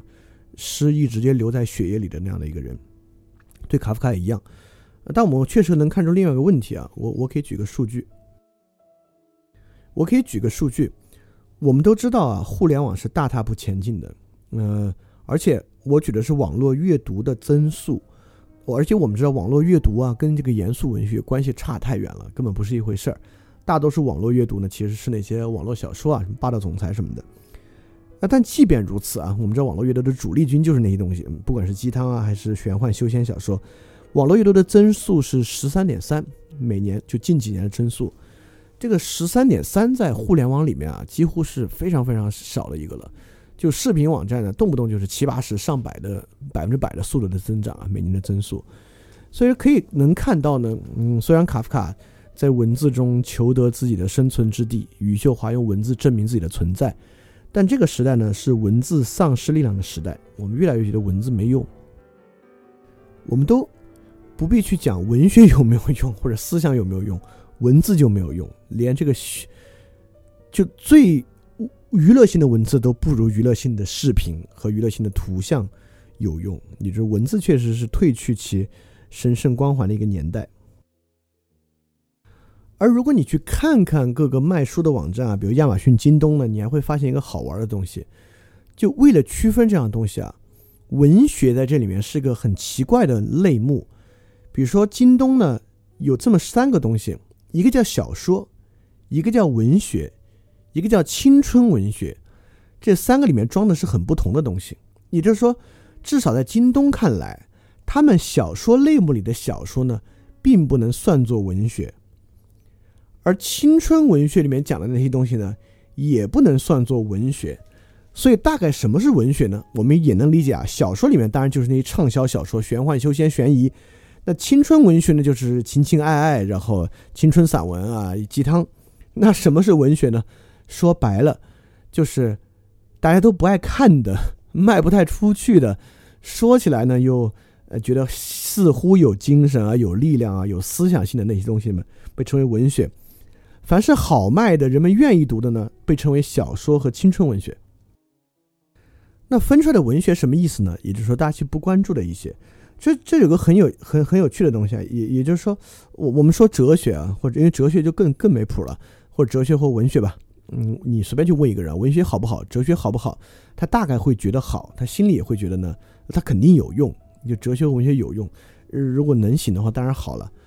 但他为什么不去看呢？或者为什么我们不看呢？为什么我们不写文学呢？为什么我不写作呢？它大致有两个原因。一个原因呢，是你觉得它其实没用，就你虽然嘴上说有用，或者只是说你觉得它应该有用，但实际上呢，你觉得比起游戏啊、小说啊、青春文学，它就是没有用。那第二种呢，就是你觉得它束之高阁，它可能有用，但我是达不到，就我没有任何能力通达哲学与文学，也没有任任何能力使用文学或哲学来做自我的治愈或表达，所以说我肯定不可能走上那个路子。所以说呢，这就是扼杀文学的几种方式。就我们最后这部分其实要讲讲，就是文学在现在。因为我们讲卡夫卡呢，文学家，我们把他吹上天了，都这几期节目觉得卡夫卡这儿好那儿好，一切都好。但其实很多人在嗯真正参加这期节目之前呢，也没有读过卡夫卡。在参加这个节目之后呢，你可能读卡夫卡深受震撼，觉得很好。但会不会平移的去读其他这种所谓的严肃文学呢？去读读博尔赫斯，读读陀思妥耶夫斯基等等等等，可能也不会。你可能转向转向电影电视剧啊，或者其他的东西。就为什么我们不这样做？就是文学其实。在这么几种扼杀里面，第一个呢，就是文学的技术性。文学跟哲学一样，我们认为啊，一说到文学，我们认为，哎呀，这就是一套一一套复杂的技术，它有这个比喻、那个描绘方法、这个流派、那个流派，这个东西叫文学。一旦它有技术性呢，它就被放进这个技术世界。我们知道，我们接触很多技术啊，演讲的技术啊，与人沟通的技术，心理学的技术，所有技术都要对应一个目标。嗯，这个目标有的是短期的，比如说你要理财的技术呢，可能后天你的资金收益就会上涨。呃，心理咨询的技术呢，你要心理学的技术，你学一学呢，今天晚上就会好受一些。但文学和哲学的技术代表这么一种技术啊，它既复杂，它收效收就长，就它巨复杂不好学，而且我们相信这种技术的回报周期呢，可能相当长，你需要可能。我们可能都觉得它有用，它可能对人、对对对生对生活啊，还有根深蒂固的作用。但是它的回报周期呢，可能起码是一两年的，所以我们总是愿意去选择那些短期性的技术。所以将文学技术化是扼杀文学的方法，特别在这个技术世界啊。但确实很多网络文章呢，将将文学技术化，呃，读懂这个文学家的十个钥匙啊，那种文学流派的三个特征啊，等等等等，都是我们将文学技术化的方法。第二种呢，就是把文学变成某种价值的批判，嗯，比如说，寻根文学是要批判这个，后现代文学是要批判那个，然后启蒙启蒙文学是要批判这个，浪漫主义呢是在批判那个。但我们今天的人呢，最不爱听的就是这个东西。我们最不爱听谁来批判，尤其是我们特不爱听谁来批判我现在的东西。比如说，我们知道哪种哪种文学，比如就是卡夫卡吧，卡夫卡文学在批判这种现代生活方式，你你就特不爱听，你你老觉得现在活得挺好的。就凭什么有人来对这个东西指手画脚、说三道四的，对吧？所以非常强调文学的价值性批判呢，也是扼杀文学的一个方法。但其实我们这次介绍卡夫卡，我们会发现，我们就从技术性来讲啊，就卡夫卡，你确实很难说出他的文学是某种技术啊。就那个东西真要通达他的话呢，更多还是靠感受。而且我们也知道，卡夫卡当然是现代性批判了，强烈的现代性的批判，荒谬等等的。但他的批判呢，又不是那种价值观性的批判，对吧？卡夫卡并没有在文章里面强烈的说这个不好那个不好，把 K 塑造为英雄也不是。在卡夫卡小说《城堡》里面的 K 也是一个非常窝囊、很荒唐的一个人啊，他自己的反应也说不上多好。所以说，就文学的批判性是我们这个国家的文学语境特爱谈的，嗯，特别爱批判封建啊，批判资本主义等等的，这也是扼杀文学的一个方式。第三个方式呢，是某种时代文献，我们就认为。文学啊，一定是根植于它的时代，是在在那个时代之下写。就包括我们在讲卡夫卡，我们也讲也讲卡夫卡的时代。呃，但我可没有说卡夫卡的文学仅仅属于他的时代啊。就我们今天会有这个特征，我们会觉得我们我们早已不是这个沙俄的时候了。所以，我我现在是读契诃夫或者读陀思夫斯基有任何意义吗？因为好像他只属于那会儿，或者海明威的小说属于二十年代的美国。他是在那个背景之下去写的。我们现在跟二十年代的美国应该没有丝毫相似的地方，所以说如果我再去读它呢，可能没有用。我们会认为强烈的认为，由于文学是一个时代的文本，是一种时代文献呢，它就完全没有用。我们强烈的链接文学与它的时代，可能会让我们认为今天不必去读以往的东西，所以这也是一个很大的问题。当然，文学最严重的问题，最严重的扼杀文学的方法。就是我们今天将文学从小说和青春文学中剥离出来的方法。就进入二十世纪之后，文学有一种病，这种病就是在定义什么是文学，而什么不是文学。就比如说，我们认为金庸啊，那可能不能算文学，那叫武侠小说，那那是一个有娱乐性的东西啊，古龙可能就更不能算文学，什么梁羽生的更不是文学了。比如我们今天看什么《霸道总裁爱上我》，你说它当然不是文学。今天微信的文章呢，当然不是文学，大多数微信文章都不是文学。那种青春文学呢，我们这韩寒的东西也不是文学，它可能某种情况下不像不太深刻，对吧？现代文学语境就是靠这样的区分，这样不断的剥离这些不是文学的东西，把文学自己逼到了一个没人来的角落。我们不断的把这种，呃，更被大众接受啊的东西分化出去，称其为不是文学，而最后留下那个呢，就是一帮人自娱自乐，一帮人自己玩的东西。所以这个我我们也也能看出，呃，在现代化进程、世俗社会进程之中的一个问题啊。因为我们可以理解啊，就包括文学哲学啊，它本身还是有某种捍卫者的形象。就本身文学哲学认为，呃，它是某种保守主义的东西啊，它在保守以往的某些东西。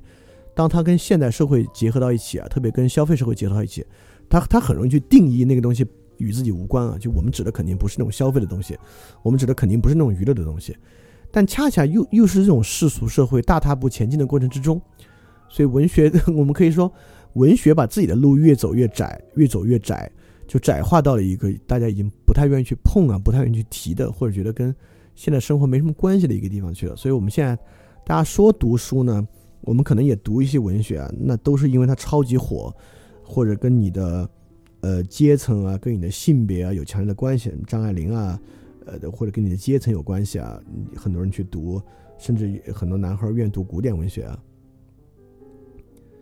都是这个原因，那它跟文学本身那种感受性特征，可能关系就不是特别大了。所以说，你看，我我们大概觉得文学有这么几种面相啊，就要么呢，你特别中国文学啊，要么像余华一样，这种文学呢是残酷写实，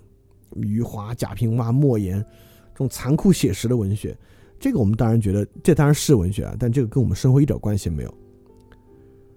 第二种呢，像卡夫卡，还有很多后现代的王小波这种的，就是这种荒诞嘲讽。就这种文学，我们也认为，我操，有什么可荒诞嘲讽的？现在生活，现在生活比蜜甜，每天玩不就完了吗？有什么可嘲讽的？那我们认为第三种文学呢，那就是那种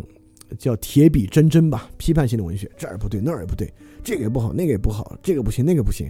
批判性的文学。那这种呢，又是我们现在可能最讨厌的嘴脸啊！就为什么为什么要出来说这儿不好那儿不好？不是都挺好的吗？所以说，你看。我们现在认为文学可能这几种，我们当然会认为这就是文学了。如果你写成这样呢，那它当然算作文学。呃，但恰恰是这样的，就是我们现在最不愿意去、最不愿意接触的三个题材啊，可能才真正被算作文学。那我们今天大家去写、去读的这种世俗与消费中心主义的东西呢，就比如现在各路征文愿意去接受，或者说我们能看到它很容易、很容易被改编成电视剧的这些新的东西呢，它都被划在这个之外了。但文学是不是就必然的走向刚才所说的几种面相？那要不然铁笔铮铮，要不然荒谬嘲讽，要不然是这种，呃，就是残酷写实的这种风格，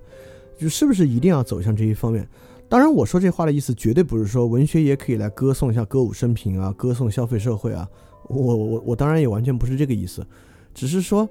嗯，在这个年代，我们对我们每个人来讲，文学可能能意味着什么？呃，每个人来听卡夫卡的分享呢，大概还是把它当做知识。在这个角度之下呢，其实我们已经在对文学做某种技术性的改造了。我们认为，哎，所谓来听这次卡夫卡分享啊，最后的结果呢，当然叫做懂卡夫卡。如果要懂卡夫卡呢，大概是掌握一套技术，特别是一套话语的技术。大致是他是什么风格啊，他什么流派啊，什么表现主义啊，十九世纪啊。来说什么荒诞啊？呃，来讲刚才社会批判汉娜·阿伦特啊，跟个人的关系啊，就就把它技术化一套东西。因为一一直以来，这个牛津通识读本分享都是偏这个知识性的，所以整个卡夫卡的分享呢，也是把它知识化、把它技术化的一个过程。呃，当然我在这里讲这个呢，就是说我就是要提醒他不是这样的。就我们来分享卡夫卡的初衷，并不是要把卡夫卡技术化。来让我们认为，呃，这就是通过知识来通达卡夫卡，而确实在说呢，今天文学可能做有一种特别特殊的治愈性的效果，对每个人来说都极其重要。但这绝对不是要去广告我们那个写作社群啊，我我我除了这句话之外不提那个事儿，而是说呢，我们今天有很强烈的自我证明的需求，我们之前讲到了，每个人这个话大家应该不会去否定。我们确实有强烈的自我分析的需求，但这种自我分析需求今天在被什么东西满足呢？今天在被狗屁心理学满足。我我为什么叫狗屁心理学啊？就是它实际没有任何道理，被什么 Know Yourself 啊、武志红啊之流满足，就是给你编造一些同义反复的心理学话语，在这个心理学话语之中呢。你能够好像去认识自己，当然大多数时候靠迁怒于他人认识自己啊，觉得嘿，你看我挺好的，他们都害我，所以我好像自己好受一点。这种呢，其实一种非常徒劳无益的自我分析，在这个自我分析之中，无法真正用于解决自己的任何问题。我我这个话说的非常非常的 strong，就我认为它无法解决任何问题，我自己也真正是这样想的。而什么可能是真正解决之道呢？我认为人无法从自我分析之中获得获得任何东西，但是可以从自我关照之中获得很多很多的东西。所以，不管你是阅读文学还是写作文学，如果是真正好的文学作品，当然它指的就不是京东的小说和青春文学里的东西。真正文学作品，它有超越时代的普遍性。在通过这个东西呢，其实你就做了一个最简单的事情。确实，文学能够促使你有机会以更高的视角看待自己。一旦你能够以这个视角看待自己的时候呢，你根本不用涉及任何所谓的心理分析、自我的分析的方法，就能够看到自己的处境何在。而看到这个处境呢，其实就已经解决很多问题了。也就是说，嗯，很可能问题并不被某种答案解决，而问题呢？被另一个问题解决，所以我们也知道，哲学呢，其实在提供一个答案，对吧？很多人说，你看哲学生活怎么样？人是这个，意义是那个，认识是这样的，等等等等的。但文学好在哪里啊？也是后期海德格尔认为文学和诗学好之处，就在于文学与诗并不提供答案，而提供一个问题。所以我们在卡夫卡的作品之中，其实我们看到的并不是答案。你我们虽然说里面有现代批判啊官僚不好，但其实你看到的并不是哎官僚系统傻，官僚系统荒谬。你其实，在卡夫卡的阅读过程中，你更多的是问题。比如说，你看到判决的结尾，你问的是：哎呀，这个人为什么要自杀？他怎么会就去跳河了呢？你在读《被流放地》的时候，你产生了问题：就那个军官为什么就选择立马就要自尽，认为这样不公义、不公正，他就要去死？那那个外来旅行者又为什么？就不能够同意他的要求，认为这个是不合理的。所以说，在文学中，在好的文学中，问题丛生，作家大多数时候负责提出问题，负责用小说构造出问题，而不负责给出一个确凿的答案。而在我看来，现代社会具有的自我成名和自我证明的一点，恰恰不能被大多数的说法来证明，因为实际情况就是。你现在有任何东西，有任何说法，我们今天听这个知识分享的人能够完全相信吗？不管他是基督教，他是佛教，他是成功学，它是社会地位，它是一种消费，它是时尚，就任何东西，任何一样东西可以满足你全部的自我成名与自我证明的困境吗？当然是不能。在这种不能的情况之下，什么东西能够带给你更高的视角呢？就是问题，透过问题的提问。你能够以更高的视角看待自己。卡夫卡有个表述的，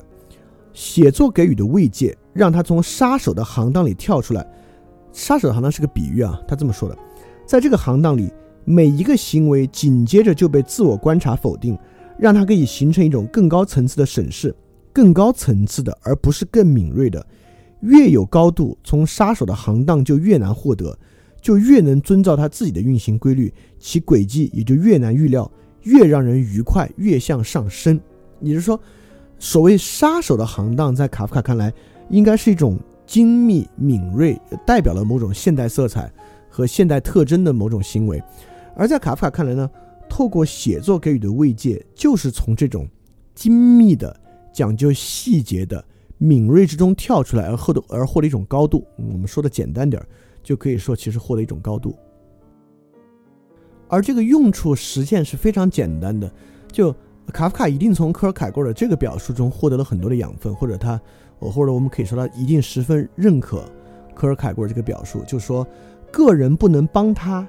不能呃个人不能帮助，也不能挽救时代，他只能表现他的失落。但我们知道科尔凯郭尔是个很呃一一方面可以说是悲观吧，但一方面就活得很坦然，活得很从容的一个人。也就是说，在科尔凯郭尔看来，表现出这种失落，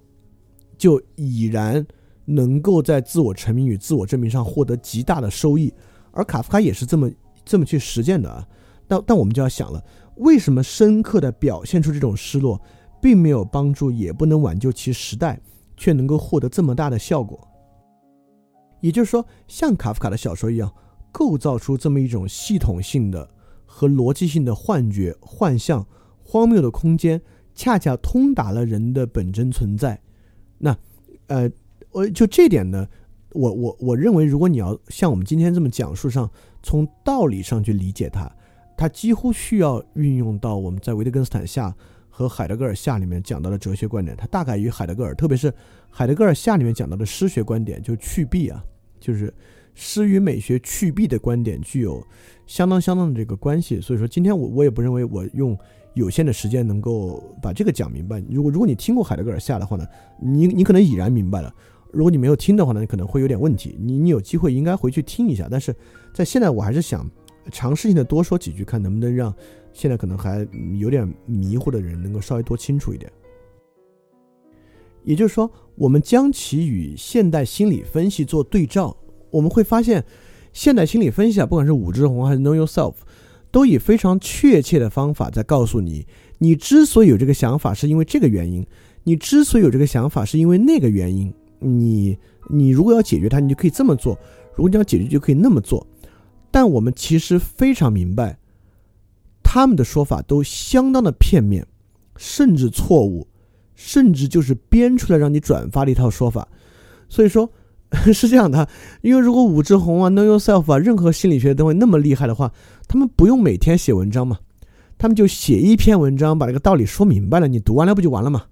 你读完之后，你就豁然开朗，解找到方法，就每天用那个方法去实践就行了。他为什么要每天写文章呢？对吧？就他们其实任何文章、任何确切的说法、方案、治疗手段本身都是一个歪曲和误解。所以在海德格尔看来啊，任何这种构建的尝试，不管是针对心理的、针对商业的、针对社会的，尤其是针对个体的、跟个体相关的，其实比起他说清楚的部分，他掩盖了大多数你没有说清楚的部分。嗯，我们就拿这个武志红所谓的巨婴现象来说，也就是说，中国现代成熟成年人遇到的问题是他们还没有长大这么一个表述。比起他说出来的部分，就比起他说明人其实还不够成熟这么一个简单的道理，他掩盖的更多的、更复杂的问题在其中。也就是说，他说出来还不如不要讲，就因为他说了这一点，有更多真正的东西，有更多复杂的东西就在这句话里面被掩盖了。所以这是某种海德格尔的观点。海德格尔认为呢，呃，真理是去蔽的过程，就是蔽啊，就是把它盖住啊，也就是说。真理呢是把这个盖住的东西打开的过程。那么在海德格尔看来呢，类似武志红这样的观点，或者类似任何这种表述呢，其实他在尝试打开，但打开的同时，他把 几乎一大片全部盖住了。所以透过这样东西呢，你是绝不可能通达那个真理，也也绝不可能在自己获得真正的慰藉或者获得真正的视角的。但文学就这个卡夫卡自己的比喻就很好啊，什么叫更高的视角？这种文学的更高视角在这里面所展现出来的意味，呃，恰恰跟海德格尔说的相关。也就是说，呃，就我们就拿卡夫卡的小说比举例，就卡夫卡的小说没有给出任何答案，甚至给出了一个问题。就比如说判决最后的问题是，这个人为什么会选择真正的跳河去死？而恰恰这个问题揭开了生活中我们所原来没有意识的一大块问题。虽然揭开的过程好像没有完全说明白，但确实促使你看到了很多你所之前没有看到的部分。就像我们在上的时候举例，我们说到，当你看了判决之后，这么一点之后，你就知道，现实生活中很多人说这样还不如去死，或者说如果让我经受这个呢，我会选择去死。它不是一句纯粹的玩笑话。